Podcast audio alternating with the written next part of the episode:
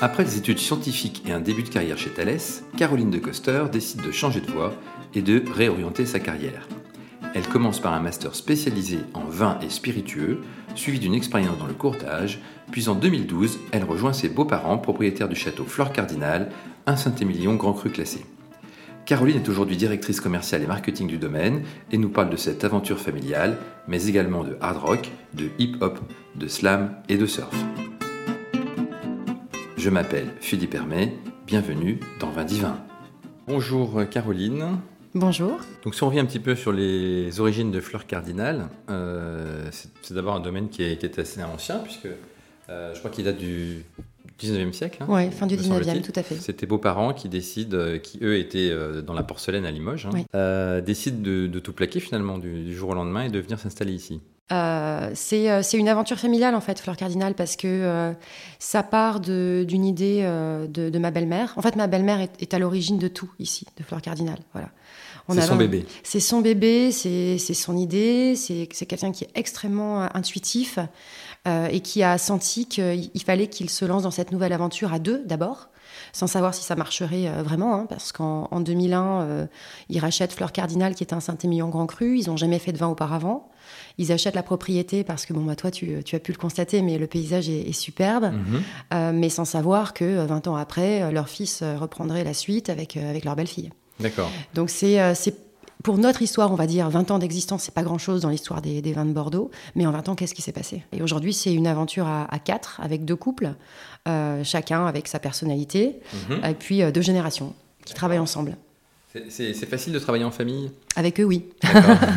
je sais que c'est pas le cas de, toutes les familles. C'est pas toujours le cas. Non, c'est pas toujours le cas. Alors déjà, on, travaille en famille, on travaille en, couple aussi, euh, mais on a chacun des euh, voilà des personnalités différentes. On a chacun euh, nos compétences, des, choses qu'on affectionne particulièrement, et puis des manières de raisonner qui sont pas les mêmes. Et ça, c'est formidable parce que du coup, quand on prend des décisions, c'est des décisions collégiales et chacun amène un peu son point de vue et, c'est bien. C'est très important parce que c'est très riche. Tout, d'échange. Alors, alors, ce qui est dingue, c'est que tes beaux-parents arrivent en 2001 et en 2006, euh, Flore Cardinal est, déjà classée. Euh, devient classé. Devient classé, pardon. devient classé pour la première fois. Incroyable. Ah, incroyable. D'autant plus pour que, des néo-vignerons, c'est ah, un truc de néo-vignerons, mmh. euh, Limougeot, n'ayant jamais fait de vin.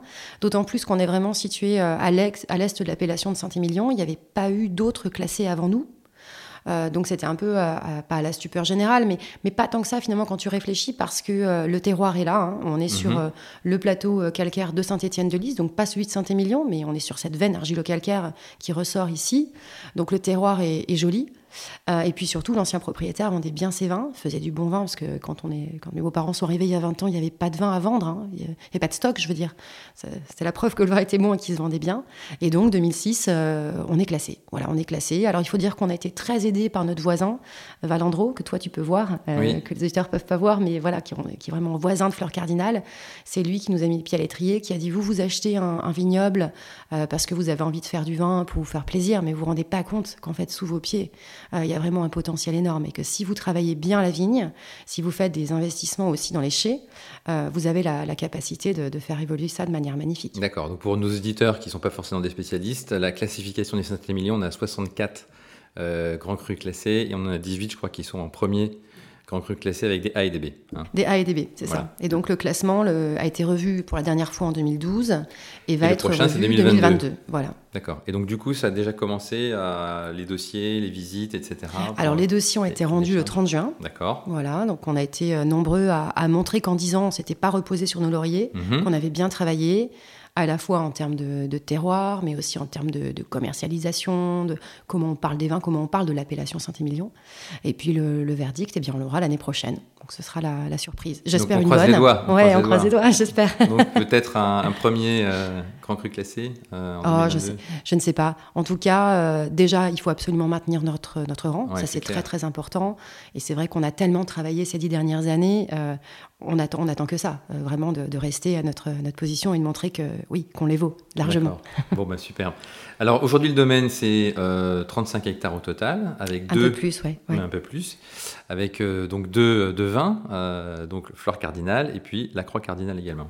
Voilà, on a Château Fleur Cardinal. Château Fleur Cardinal. voilà, qui produit deux vins, Château Fleur Cardinal et Intuition de Fleur Cardinal. Qui est le second vin. Voilà, le mhm. second vin en, référence à ma belle-mère, en fait, hein, à cette intuition qu'elle a eue pour, pour chacun d'entre nous, finalement.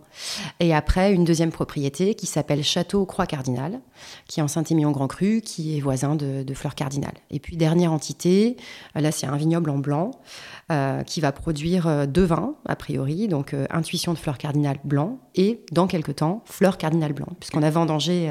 Vous venez de vendanger Ouais, on a vendangé des raisins pour la première fois cette semaine. D'accord. Et donc là, on est sur du Sauvignon Voilà, on est sur un classique, hein, Bordeaux blanc. C'est mignon. Sauvignon blanc, Sauvignon gris, c'est mignon. Donc voilà, pour ces 20 ans, c'est quand même superbe de pouvoir sortir ce, ce blanc. C'est un très beau cadeau. Oui, c'est un très beau cadeau. Et puis, tu sais, 2021, c'est une année extraordinairement riche en fait pour nous. Mhm. On commence l'année en, annonçant qu'on démarre notre conversion en bio, ce qui est quand même une, une étape importante. On ouvre de nouveaux chais après trois ans et demi de travaux. Et puis, pour la première fois de notre histoire, on vendange du blanc. Donc, c'est une année euh, excessivement riche. Une année très riche. Ouais. C'est important le bio euh, pour, euh, pour toi, pour, le, pour la, propriété? Bah, c'est Le bio, c'est la continuité de tout ce qu'on fait, en fait, depuis des années. Tu sais, mes beaux-parents, quand ils sont arrivés sur la propriété, même en, 2001, il y a déjà beaucoup de choses qu'ils ont mis en place.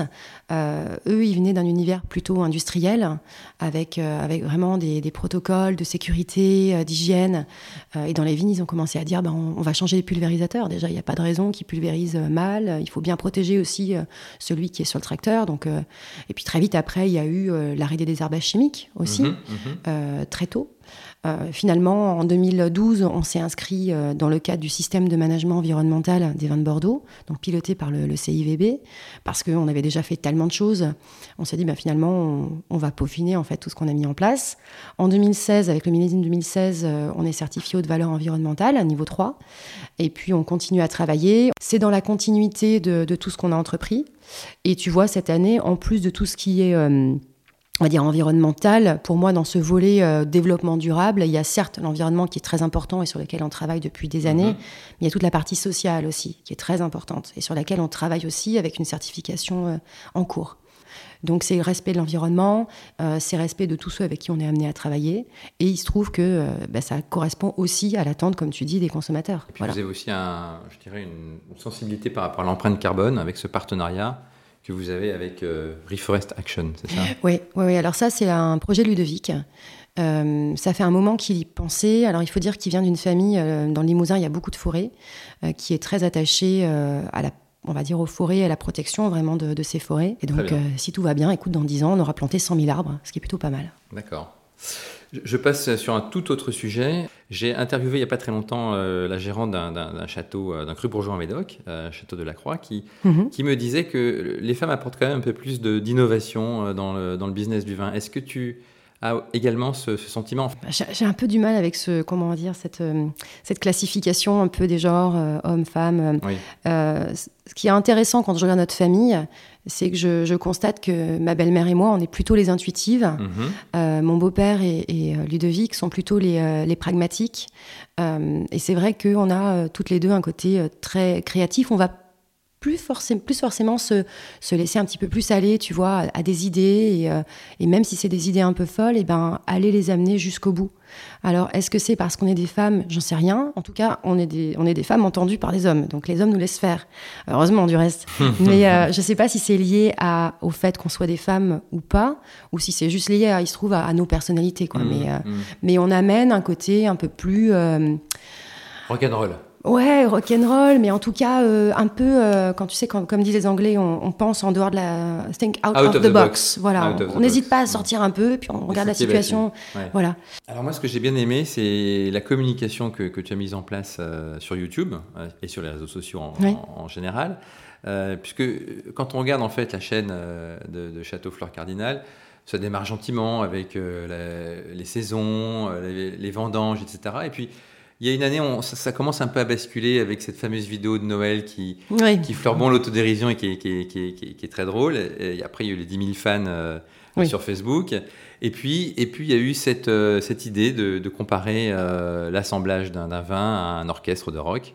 Raconte-nous comment t'es venue cette idée qui est, assez géniale quand même. Écoute, en tout cas, quand je regarde l'évolution, on va dire, de, de, mes petites productions, c'est très très lié à euh, ma propre évolution et à mon arrivée dans Fleur Cardinal.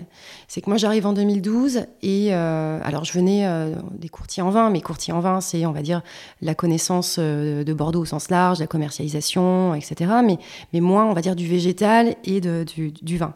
Et donc effectivement, toutes mes premières vidéos, elles sont très orientées vigne. Elles sont très orientées parce que j'apprends en même temps. En même temps que je fais mes vidéos, mm-hmm. je dis tiens, je viens d'apprendre ça j'ai envie de, partager ça. Et puis petit à petit, bah, je maîtrise de plus en plus et je me dis, bah là, je vais commencer à sortir un petit peu. Des sentiers battus. Voilà, et je me dis finalement, comment est-ce que j'aimerais, euh, si, si, euh, si, demain je devais de nouveau apprendre euh, quelque chose de nouveau sur le vin, comment est-ce que j'aimerais qu'on me parle du vin? Et j'aimerais qu'on me parle du vin de manière un peu plus décomplexée. Parce qu'il n'y a rien de pire que euh, d'être face à quelqu'un qui t'apprend le vin de manière très professorale. Il y a un côté un peu intimidant, du coup, euh, il y a un côté, tu t'auto-dévalorises, tu vois, tu n'oses pas poser des questions, tu dis, ah ouais, je savais pas, je comprends pas, j'ose pas, et tu te libères un peu moins. Et la dégustation et, le plaisir que l'on peut avoir à découvrir le vin en général, il faut être quand même assez décontracté, sinon euh, tu te bloques et tu n'as pas la même, la même approche du vin. La même perception. Tout à l'heure, en, off, on parlait des éditions collector. Tout à fait, on parlait d'une édition collector hard rock, qui est née d'un poisson d'avril, voilà, qui est né d'un poisson d'avril en avril 2018 où euh, je m'amuse et je dis bah tiens l'étiquette de Fleur Cardinal va changer et on va mettre euh, un, un, homme, le chevalier, mais finalement qui, qui fait les, le signe du rock. Ah Donc ça, ça, ça, marche beaucoup, les gens rigolent, les gens comprennent que c'est un poisson d'avril, me disent quand même si vous deviez le faire, ce serait très sympa. Il se trouve que moi je suis très très fan de, rock, alors plutôt même hard rock, voire un peu de métal, hein, mmh. pas, pas l'air comme ça. ouais, euh, même un peu plus. Iron Maiden. voilà, et, euh, et, je me dis, bah tiens... Rammstein. Rammstein. Metal Indus. et moi, je à, côté de ça, je me mets à la basse. Euh, et, j'écoute beaucoup de musique et je me dis finalement quand tu appréhendes un morceau un peu complexe comme ça de hard rock ou un morceau même de métal, quand tu vois ça de loin, ça te semble beaucoup beaucoup de bruit, très très complexe, mais quand tu rentres un peu plus en profondeur du morceau et que tu arrives finalement avec ton oreille à détacher un petit peu tous ces éléments, tu te rends compte de la, beauté du morceau et, en même temps de sa complexité. je me dis le vin finalement c'est la même chose. Les, néophytes quand ils arrivent sur le vin, ils disent oh là là, moi je suis incapable de décrire le vin, euh, c'est compliqué, je peux dire si j'aime ou si j'aime pas, mais euh, j'arrive pas à le décrire et il y a ce problème, entre guillemets, de l'assemblage qui paraît complètement nébuleux pour beaucoup de gens. Ils ne comprennent pas pourquoi est-ce qu'on met un peu de ça, un peu de ci, alors que... Euh, tu as beaucoup de vins qui sont en 100% chardonnay, euh, voilà, 100% pinot noir. Et pourquoi est-ce qu'à Bordeaux, on a de l'assemblage? Et je me dis, bah tiens, ça résulte de ce, poisson d'avril, ça résulte en même temps moi qui apprends la, basse, de cette, euh, cet amour que j'ai pour la musique et notamment pour tout l'univers du rock et, du métal. Et je dis, je vais, je vais expliquer l'assemblage en parlant de, alors là, de punk rock en plus, parce mhm, qu'on était mhm. sur euh, Green Day. Mhm. Et je prends chaque cépage, je dis c'est comme un instrument de musique. Donc chaque instrument de musique seul est très sympa, et parfois tu as des solos de guitare qui sont super. Euh, tu as des morceaux de, batterie, euh, des, batteurs qui sont incroyables, qui font d'un seul coup des breaks, c'est chouette. Mais de manière générale, qu'est-ce que tu attends d'un bon groupe de musique? C'est que tout le monde joue de manière harmonieuse ensemble. Que chacun s'écoute et qu'il n'y en ait pas un qui prenne le dessus. Et ben l'assemblage, c'est la même chose. Voilà. Nous, on a du Merlot, du Cabernet Franc, du Cabernet Sauvignon. Et l'idée, c'est que, c'est que ces trois cépages, euh, dans le verre, euh, te donnent l'impression d'une complexité et en même temps, tout est harmonieux. Et finalement, peu importe l'assemblage, peu importe qu'il y ait 75, 73% de Merlot, euh, c'est pas ça qui est important. Ce qui est mhm. important, c'est l'impression générale, comme quand tu écoutes un morceau. Et t'es pas resté que dans le rock, puisque tu as, tourné aussi une vidéo que, d'ailleurs, que j'ai postée ce matin sur le compte Facebook de Vin Divin, de la visite du nouveau chai avec un groupe de hip-hop. Ouais, là c'était un autre. C'est génial d'ailleurs, c'est très, très, très bien. Ouais, c'est gentil. C'était, c'était vraiment un autre univers parce que je me dis, on a, des, on a des espèces qui sont incroyables et j'aimerais bien faire une vidéo. Et je me dis, je veux pas mettre une vidéo. Alors là, pour le coup, le rock, tu vois, ça, serait, ça aurait pas du tout été ça. Je veux pas une vidéo avec de la musique classique parce que c'est, c'est toujours un peu. Ça peut être vu un peu pompeux. Et, et je me suis dit, finalement, qui mieux qu'un danseur ou que des danseurs peuvent s'approprier un espace. Et le temps de cette, euh, de cette danse, en fait, ils vont découvrir ces espaces et, on va découvrir ces espaces avec eux. Et pour moi, le danseur, je me suis dit, je vais pas mettre un danseur classique. J'ai vraiment, j'avais vraiment envie d'une danse un peu euh, urbaine qui, voilà, qui rentre dans une pièce et qui très très rapidement euh, évolue dans la pièce, mais de manière moderne, parce que nos espaces sont modernes aussi. Donc on est parti euh, avec Global Movement à Bordeaux, mmh. avec euh, Julian Yoon qui est le, chorégraphe, qui a visité les lieux et qui m'a dit euh, mais je suis hyper bien ici et, on va faire une chorégraphie super. Alors, on ne peut pas parler d'artistes et de collaboration sans parler de Souleymane Diamanka. Mais oui. Euh, qui est donc euh, poète slammer franco-sénégalais. Oui. Comment s'est passée cette rencontre euh, initiale avec, avec Suleiman et cette idée de collaborer avec lui? Quand on travaille avec ma graphiste sur l'édition Hard Rock, il se trouve que c'est Noël et qu'en même temps, tu sais, tu as toutes les, les, vins, de, les vins de fête. Et donc, je lis un commentaire, sur les, un commentaire de dégustation sur un vin et je me dis, ce commentaire est tellement bien écrit euh, c'est dommage parce que notre aujourd'hui l'univers du vin communique beaucoup sur le visuel, mais pas assez sur les mots. Et on a des mots formidables pour, pour parler de notre métier et du vin, mais, mais aussi de notre métier. Euh, et j'aimerais bien qu'on explore cet univers-là. Mhm. Et donc j'en parle à ma graphiste euh, qui s'appelle Lisa Wieland, qui est de Bordelaise aussi, et qui est, qui est très très branchée musique, un peu underground, qui connaît beaucoup de gens dans le milieu de la musique. Et je lui dis, écoute Lisa, on est en train de faire l'étiquette hard rock, mais je t'appelle pour un autre sujet, j'aimerais travailler avec un slammer. Parce que le slam, c'est vraiment cette résonance au niveau euh, des mots et c'est vraiment l'importance et le poids des mots qui est, très, qui est très intéressante. Elle me dit, écoute, ça tombe bien. Je connais quelqu'un à Bordeaux qui s'appelle Suleiman Diamanka. Il est super. Écoute ce qu'il fait. Il, il, vient de sortir un album. Et puis, euh, bah, si, ça te, si ça dit, on je, le mets, je te mets en relation avec lui. Et j'écoute son album qui s'appelle Liverpool. Et euh, il y a une musique où je suis en voiture et je pleure, en fait. Je pleure. Je me dis, c'est magnifique ce qu'il mhm, écrit. Mhm. Si seulement on pouvait travailler ensemble. Et finalement, on se retrouve à s'appeler au moment du confinement. Et, euh, là, moment magique. Je suis euh, confinée donc chez moi et je me retrouve dans mon jardin à discuter avec euh, qui lui est confiné chez lui aussi, qui n'a pas de scène, qui est euh, vraiment dans l'incertitude totale de l'avenir en fait, pour lui mhm. en tant qu'artiste. Et, et, on parle de ça. Je lui dis, tu sais, quand tu es vigneron, tu es en permanence confronté à l'incertitude. Tu, commences une année, tu sais pas comment tu vas la finir. Euh, aujourd'hui, euh, on, en parlait, euh, la météo est très compliquée, on a cette humidité. Est-ce qu'on va vendanger Dans quelles conditions? On n'en sait rien. Mhm. Mais en fait, notre vie est faite de ça. Et je dis, en fait, on apprend, quand on est vigneron, à vivre avec l'incertitude et à continuer à marcher. Il m'a dit, écoute, j'ai vraiment envie d'écrire maintenant. Parlez-moi de, ce métier de vigneron, parle-moi de, de, toutes ces émotions que tu as à la vigne, parle-moi du vin. C'est un univers qu'il connaissait pas du tout. Et on se met à parler, à parler, à parler. Et puis, il y a une, une journée où il, me, il raccroche et euh, il m'envoie un message euh, le, le, matin. Il me dit Écoute, j'ai écrit toute la nuit et euh, je t'ai fait un beau cadeau. Et il m'a dit Maintenant, j'ai écrit, mais je vais mettre ça en musique. Donc, il met ça en musique avec un ami qui est compositeur. Et en confiné, j'écoute le résultat de son poème et je suis toute seule dans mon jardin et j'écoute ça et je me dis c'est tellement beau ce qu'il a écrit. En plus, il commence en disant Elle m'a parlé de la saison des vendanges. Quelque chose de formidable. Au mois de juin, euh, je lui dis écoute, on va faire une vidéo parce que je dis moi tu m'as fait un super cadeau, tu m'as tu m'as fait un poème en slam, mais comment je le diffuse? Parce qu'aujourd'hui, si tu diffuses une bande-son, personne va cliquer dessus. Et j'ai vraiment envie que les gens écoutent ce que tu as fait. Donc, on va faire une vidéo. J'appelle mon copain Rémi qui a fait la vidéo euh, Assemblage Rock. Et je lui dis Est-ce que ça te dit de faire un clip euh, avec un slammer? Il me dit Je connais pas du tout cet univers. Je dis C'est pas grave, je sais exactement ce qu'il faut faire. Et il vient au mois de juin et il déclame son, son slam dans le cuvier. Et on se promène un peu dans la vigne. Il me dit Tu sais, tu m'as tellement parlé de cette propriété, j'ai l'impression d'être déjà venu. C'est assez particulier. Et donc, il y a vraiment, c'est vraiment une belle rencontre entre Suleiman et moi. Et au moment où il déclame son poème dans le cuvier, je me dis, si seulement ces mots pouvaient continuer à résonner chez nous. Mhm, mhm.